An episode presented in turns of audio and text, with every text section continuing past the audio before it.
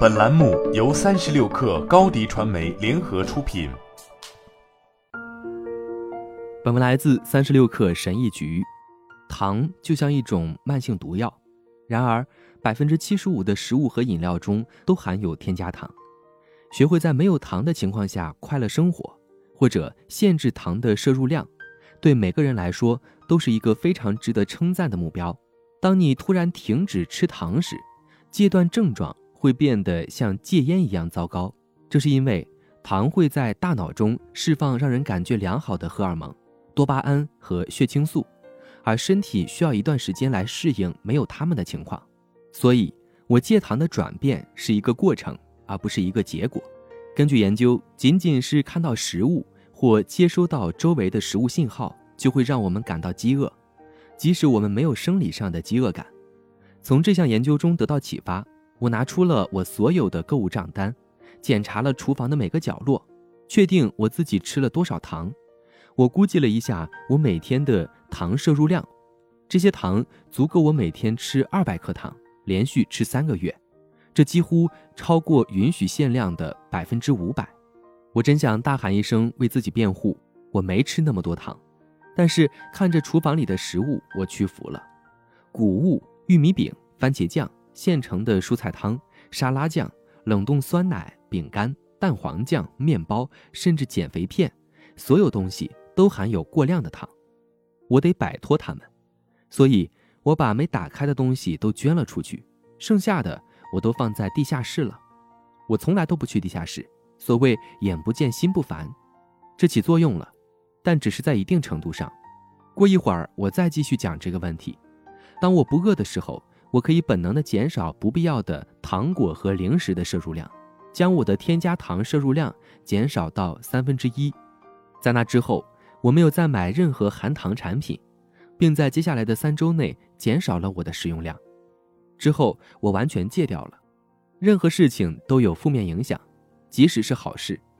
糖似乎在寻求报复。我的身体开始有了不寻常的感觉，我变得更加暴躁、易怒和喜怒无常，尤其是在戒糖的最初几天，在连续两周不断检查、控制、记录我所吃的每一种食物的含糖量后，我感到精神疲倦，对糖的渴望让我发疯。我一直在想这件事：挑战戒糖并不容易，忽视糖就像躲避阳光，不管你准备了多少，做了什么。糖都能进入你的生活，所以我必须比糖聪明。挑战进行三周后，我开始寻找糖的替代品了。三个月后，我开始感觉好些了，糖对我的诱惑渐渐消失了，我的暴食行为几乎停止了。我意识到，糖非常容易让我以为我饿了，即使我并不饿。餐厅的菜单上没有配料表，所以我不得不停止外卖。但每次吃饭时，我都会选择沙拉，因为我可以很容易地控制沙拉的成分，只要在沙拉的旁边放上橄榄油和醋即可。我也不再吃三明治、三角煎饺、油炸饼和其他许多让人垂涎三尺的美味佳肴了。我的购物偏好也发生了变化，我会仔细地阅读我买的每一种食物的内容和营养成分。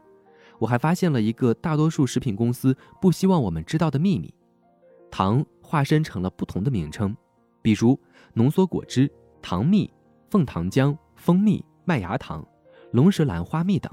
不过有一件事很艰难，社交聚会根本不在乎你的糖摄入量，所以我会尽量不在周末和朋友聚会。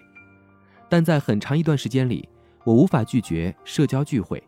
我试着当着他们的面撒谎，而且奏效了。我说我在吃一些不让我摄入糖的药物，我还假装牙疼。这样我就不用吃任何甜的东西了。糖是健康生活的敌人，它甚至会减少你的寿命。糖是有害的，无论你如何证明吃糖是合理的。但考虑到糖几乎存在于所有食物中，所以你需要找到一些替代吃糖的方法。如果你能成功做到这一点，你可以欺骗你的大脑，很容易的放弃糖。万事皆有代价，但健康始终是无价的。如果你想延长寿命或更加健康的生活，你就得牺牲一些蛋糕、糖果、派和面包。好了，本期节目就是这样，下期节目我们不见不散。